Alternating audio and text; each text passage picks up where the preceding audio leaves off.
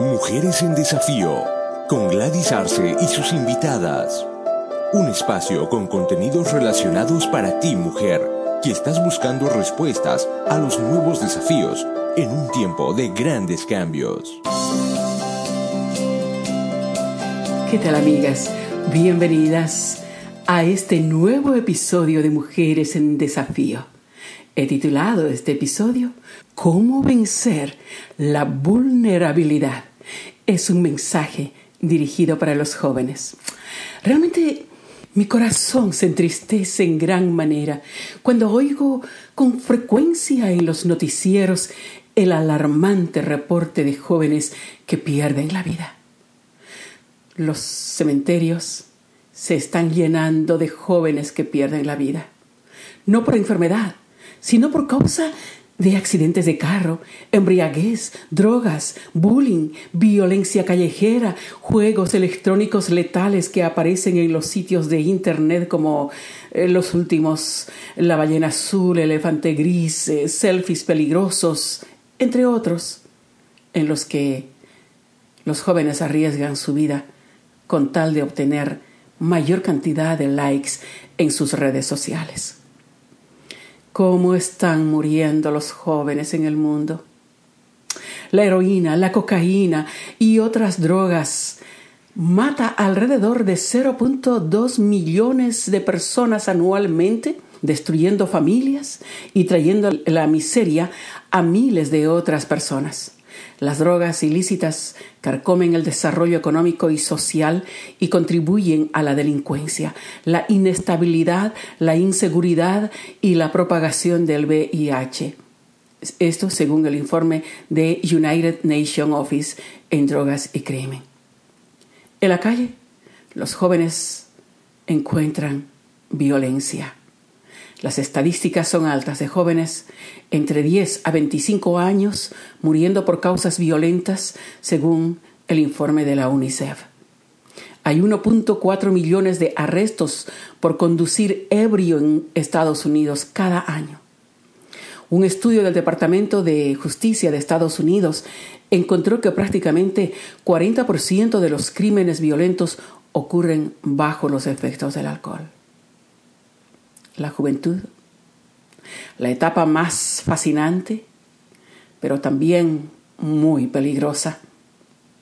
Ingresando en la etapa primaveral de su vida en la que comienza a construir su propia identidad llena de energía, de vigor, de fortaleza, de deseos, de sueños y esperanzas, capaz de explorar y enfrentar cualquier reto en búsqueda de conquistar sus más grandes sueños y metas aunque a veces parezcan inalcanzables. Sin embargo, muchos de ellos toman decisiones a veces equivocadas en plena flor de vida, empujados por la prisión de sus propias pasiones juveniles que casi siempre truncan su futuro. En la Biblia encontramos la historia de un joven quien fue escogido desde el vientre de su madre con una misión muy grande para su pueblo. Es la historia de Sansón, el juez que libraría al pueblo de Israel de sus más grandes y acérrimos enemigos. Sansón tenía toda la fuerza y capacidad para ser invencible y lograr el propósito de su vida, pero tuvo un final muy triste y doloroso. ¿Qué pasó? La historia bíblica relata que Sansón se enamoró de Dalila, una mujer ramera, a quien los príncipes de los filisteos, o sea, los enemigos, le ofrecieron pagarle una buena cantidad de dinero si ella descubría dónde radica la fuerza de Sansón para luego terminar con él. Ya que Sansón hacía gala de una fuerza poderosa e invencible. Aunque Sansón al principio tuvo cuidado en guardar su gran secreto, pero más fue la insistente fuerza seductora de la lila quien hizo que Sansón finalmente revelara con detalles dónde radicaba su fuerza. Voy a dar lectura en el libro de jueces, donde usted puede encontrar esta historia. Jueces 16, capítulo 16, versículos 16 al 21. Dice la palabra. Y aconteció que, presionándolo ella, refiriéndose a Dalila, cada día con sus palabras e importunándolo el alma de Sansón fue reducida a mortal angustia. Le descubrió, pues, todo su corazón y le dijo, Nunca a mi cabeza llegó navaja, porque soy nazareo para Dios desde el vientre de mi madre. Si soy rapado, mi fuerza se apartará de mí. Me, debilitaré y seré como todos los hombres. Viendo Dalila que él le había descubierto su corazón, envió a llamar a los principales de los filisteos, diciendo Venid esta vez, porque él me ha descubierto todo su corazón. Los principales de los filisteos vinieron a ella trayendo en sus manos el dinero. Hizo ella que Sansón se durmiera sobre sus rodillas y llamó a un hombre, quien le rapó las siete guedejas, refiriéndose a la melena o cabellera que tenía Sansón. Entonces comenzó ella a afligirlo, pues su fuerza se había apartado de él, y gritó de nuevo, Sansón, los, los filisteos sobre ti. Y Sansón despertó de su sueño y pensó, esta vez me escaparé como las otras. Pero no sabía que Jehová ya se había apartado de él. Enseguida los filisteos le echaron mano, le sacaron los ojos, lo llevaron a Gaza y lo ataron con cadenas para que trabajara en el molino de la cárcel. La pasión de su juventud hizo que Sansón cayera en el pecado. Lo apartó de Dios. Como consecuencia, el enemigo lo despojó con crueldad de los privilegios que Dios le había dado. Quedó sin fuerzas, quedó ciego, perdió valor y la dignidad. Esclavo de sus enemigos, lo sujetaron sin piedad a los ultrajes más dolorosos y humillantes. Sí, querida amiga, sí, querido amigo, el pecado te seduce de diferentes maneras. No es solo el pecado sexual, el alcohol, las drogas, etc. También puede ser la desidia, la gula, las malas decisiones y tantos otros.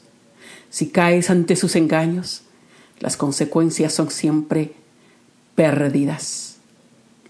Una vez que caes en las manos del enemigo, el diablo te roba todo lo que Dios tiene para ti. ¿Sabes?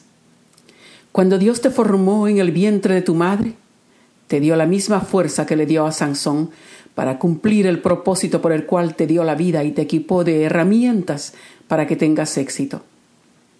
¿Dónde está esa fuerza? Dice la Biblia que Jesús crecía en estatura y sabiduría. La fuerza está en la sabiduría. La sabiduría es el temor a Jehová. Por tanto, el secreto de esa fuerza está en la Biblia, la palabra de Dios. Para tener acceso a la palabra de Dios y crecer en sabiduría donde radica el poder de la fuerza, es necesario experimentar el nuevo nacimiento en Cristo Jesús y la revelación del Espíritu Santo. Conectado a Dios, tendrás sabiduría y la vivencia en su palabra te hará fuerte y te protegerá de la seducción del mundo del pecado. Entonces, siempre vencerás y nunca serás derrotado o derrotada. Querida amiga, querido amigo, el pecado te desconecta del, poder de Dios. Huye del pecado. El pecado te hace perder la visión, te quita la fuerza y el deseo de vivir, te sumerge en una vida de sufrimientos, fracasos, desengaños, dolor, tristeza, maltrato. Por tanto, como la Biblia dice en 2 Timoteo 2:22. Huye pues de las pasiones juveniles y sigue la justicia, la fe y el amor y la paz con los que invocan al Señor con un corazón puro. Otro versículo dice, líbrate como la gacela de la mano del cazador y como ave de la mano del que caza. Proverbios 6:5. Para evitar caer en los engaños, Toma tiempo y examina tu vida Examina tus sentidos y tus acciones. Examina tus ojos. Si te llevan a mirar con codicia o pecaminosidad, resiste a hacerlo. Los ojos son la ventana del alma y quien los examina es Dios. No mires a su, a su, apariencia ni a lo alto de su estatura, porque lo he desechado, dice Dios. Pues Dios ve no como el hombre ve, pues el hombre mira la apariencia exterior, pero el Señor mira el corazón, dice 1 Samuel 16, 7. Examina también tus pensamientos, porque lo que piensa tu mente, eso harás. Tus pensamientos son los ojos de tu entendimiento. La palabra en Filipenses 4:8 dice, por lo demás, hermanos, todo lo que es verdadero, todo lo digno, todo lo justo, todo lo puro, todo lo amable, todo lo honorable, si hay alguna virtud o algo que merece elogio, en esto meditad. También Romanos 12:2 dice, y no os adaptéis a este mundo, sino transformaos mediante la renovación de vuestra mente para que verifiquéis cuál es la voluntad de Dios, lo que es bueno, aceptable y perfecto. Examina también tu lenguaje. ¿Qué palabras salen de tu boca? ¿Palabras que enaltecen? ¿Palabras positivas? ¿Hablas verdad o hablas mentiras? ¿Maltratas con tus palabras? ¿Declaras cosas negativas? Si haces esto último, esas mismas palabras enlazan tu vida al fracaso. Lucas 6:45 dice, el hombre bueno del buen tesoro de su corazón saca lo que es bueno y el hombre malo del mal tesoro saca lo que es malo, porque de la abundancia del corazón habla su boca. Examina tus pasos. ¿Qué lugares frecuentas? ¿Hacia dónde estás impulsado a dirigirte? Sigan por el camino que el Señor su Dios les ha trazado para que vivan, prosperen y disfruten de larga vida en la tierra que van a poseer, dice Deuteronomio 5:33. Y Salmo 128:1 dice, dichosos todos los que temen al Señor, los que van por sus caminos. Examina tus caminos.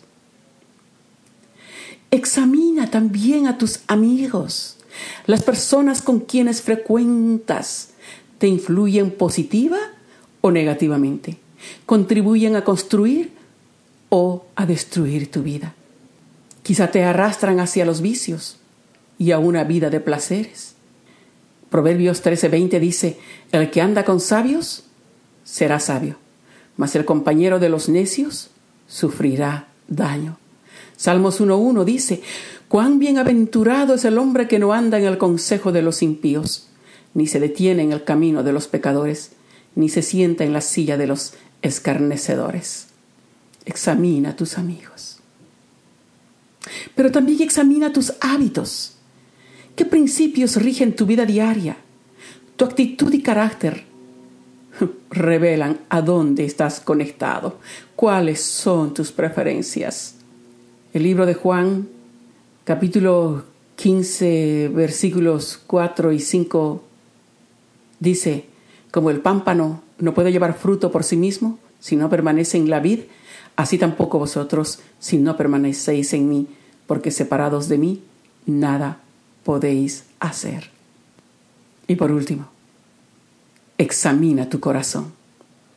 La Biblia dice, engañoso es el corazón más que todas las cosas, y perverso, ¿quién lo conocerá? En Jeremías 17:9. ¿Cuál es el tesoro que embarga o embeleza tu corazón? examínalo y cuida de no entregar tu corazón a vanidades, necedades o superficialidades. Más bien, sé sabio y atesora en tu corazón las palabras dichas por Jehová tu Dios y serás guardado de todo mal. Proverbios 4:23 dice, por sobre todas las cosas cuida tu corazón, porque de él mana la vida. Salmo 51.10 dice, Crea en mí, oh Dios, un corazón limpio y renueva la firmeza de mi espíritu. Esa sea tu oración para guardar tu corazón. Dios te ayude. Sabes, querido amigo, querida amiga, en el caminar de la vida, A veces es bueno detenerse para reflexionar en cómo y dónde está tu vida. ¿Qué dirección estás siguiendo? Si estás encaminando tus decisiones y acciones en tu visión de futuro o estás siendo influenciada o influenciada por otras fuerzas que te están desviando y haciendo perder el tiempo. Recuerda que el tiempo se va, no vuelve. No podemos recuperar el tiempo perdido ni recuperar las buenas oportunidades que dejamos atrás. Un proverbio árabe dice, cuatro cosas hay que nunca vuelven más. Una bala disparada, una palabra hablada, un tiempo pasado y una ocasión desaprovechada. Para conquistar lo que Dios te ha dado, en ti está la fuerza y el poder para vencer todo obstáculo y toda dificultad. No negocies con el enemigo tus regalos ni tus galardones. Tu fuerza no está en las drogas, no está en la diversión, no está en las riquezas materiales, no está en tus propias habilidades. Tu fuerza está en el Señor. Filipenses 4:13 dice, todo lo puedo en Cristo que me fortalece. Así es, todo lo puedes en Cristo que te fortalece. Por tanto, sé diligente, considera tu juventud y aprovecha bien el tiempo. Proverbios 6:8 dice, mirando a la hormiga, prepara en el verano su alimento y recoge en la cosecha su sustento. Tu juventud es la mejor etapa para preparar tu futuro. No sé cuál sea tu condición en este momento. Quizá vas por buen camino, enfocado responsablemente en conquistar tu futuro. Un futuro saludable, brillante, de bienestar y de éxito. Si es así, este mensaje no es para ti. Pero quizá conozcas a alguien que está encaminando su vida por caminos de error o necesita ayuda. Entonces, este mensaje podría hacerte sensible a su situación, ayudar a esa persona y rescatarla antes que cometa más errores que podría costarle quizá hasta la vida. Para finalizar, voy a dar lectura a algunos versos bíblicos que te rescatarán de situaciones débiles, de confusión y de engaño. Tercera Juan 11 dice, Amado, no imites lo malo, sino lo bueno. El que hace lo bueno es de Dios, pero el que hace lo malo no ha visto a Dios. Proverbios 6.5 Escápate como gacela de la mano del cazador y como ave de la mano del que arma lazos. Salmos 119.9. ¿Con qué limpiará el joven su camino? Con guardar tu palabra. Primera Timoteo 4:12. Ninguno tenga en poco tu juventud, sino sé ejemplo de los creyentes en palabra, conducta y amor. Querida amiga, querido amigo, no desperdicies tus años de juventud. No caigas en los engaños del pecado. Sé sabio para apartarte del mal. Escápate y salva tu vida. Tu vida es preciosa y muy valiosa. Dios te bendiga. Hasta aquí, Mujeres en Desafío. Gracias por su atención. Esté atenta a nuestro próximo episodio.